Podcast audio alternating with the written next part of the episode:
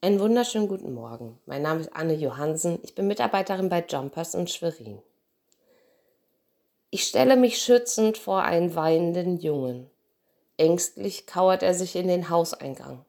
Meine Kollegin und ich wollten ihn gerade nach Hause begleiten, doch kaum waren wir aus der Tür, stürmt ein Mob auf, aus zehn Kindern auf uns los. Bewaffnet mit Schneebällen hart wie Eis wollen sie ihn fertig machen. Seine vorherige Entschuldigung gilt nichts und selbst unbeteiligte Kinder machen hämisch grinsend mit. Wie ist es dazu gekommen?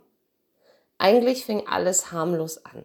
Es hatte geschneit und alle Jumpers Kinder machten eine ausgiebige Schneeballschlacht. Ein Schneeball traf einen Jungen ungünstig am Ohr, der daraufhin mit vielen unschönen Worten den Werfer belegte. Das war's. Trotz Reden, Diskutieren, nach Hause schicken und sogar einer Entschuldigung eskalierte die Situation so sehr, dass der getroffene Junge nicht mehr in Begleitung von zwei Mitarbeitern nach Hause gehen konnte. Man hatte ein zugegebenerweise nicht ganz unschuldiges Opfer gefunden und der würde nun gnadenlos fertig gemacht und gedemütigt werden. Mit viel Mühe brechen wir den Versuch ab, gehen mit unserem Schützling wieder rein und telefonieren Eltern ab. Bitte holen Sie Ihren Sohn ab. Er eskaliert, sein Verhalten ist gefährlich. Die Eltern reagieren alle gleich. Einerseits verständnisvoll, das geht ja wirklich nicht, andererseits bagatellisierend. Auch mein armer Junge, der macht doch sonst nicht und irgendwann muss er sich ja auch mal wehren dürfen. Wir warten eine Weile, bis der Lynchmob vor unserer Tür zum Abendbrot muss und bringen den wirklich armen Jungen nach Hause. Die nächsten Tage werden wir nach und nach nochmal mit Kindern sprechen. Aber das eigentliche Problem werden wir nicht lösen können.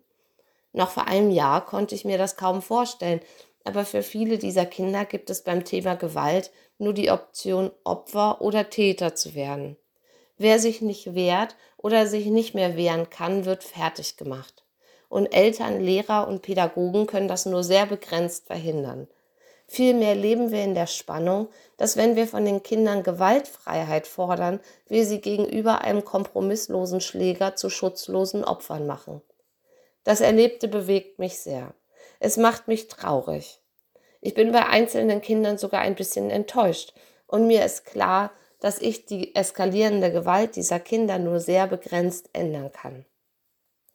Vielleicht kennen auch Sie solche Momente, wo das Böse der Welt überwältigend furchtbar ist, wo wir tief sitzenden Nöten begegnen und sie nur bedingt ändern können. Manch einem geht es aktuell vielleicht so, wenn er Nachrichten guckt aber auch wenn man einen obdachlosen Menschen auf der Straße sieht oder wenn einem selbst oder im direkten Umfeld Schlimmes passiert. Diese Welt, sie ist nicht perfekt. Sie ist gefallen und Not und Elend wird für immer Teil von ihr sein. Mancher schaut einfach weg. Mancher schaut vielleicht verächtlich auf solche Menschen herab. Mancher steckt den Kopf in den Sand und sagt, es hilft ja eh nichts. Und andere gehen dem weitestgehend aus dem Weg. Doch der Wochenspruch legt uns einen anderen Umgang nahe.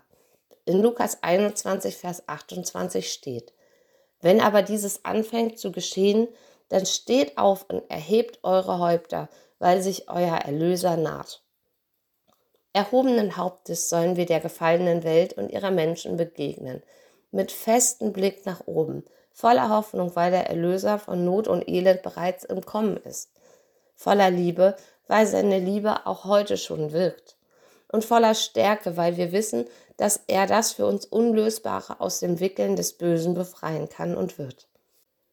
Bis Jesu Wiederkehr warten wir also noch auf die heile Welt, aber nicht gelangweilt mit Händen in den Schoß, sondern aktiv mit Wort und Tat. Bringen Sie auch heute schon das Licht der Welt zu den Menschen. Haben Sie ein großes Herz und fürchten Sie sich nicht, denn der Erlöser ist mit Ihnen. Amen.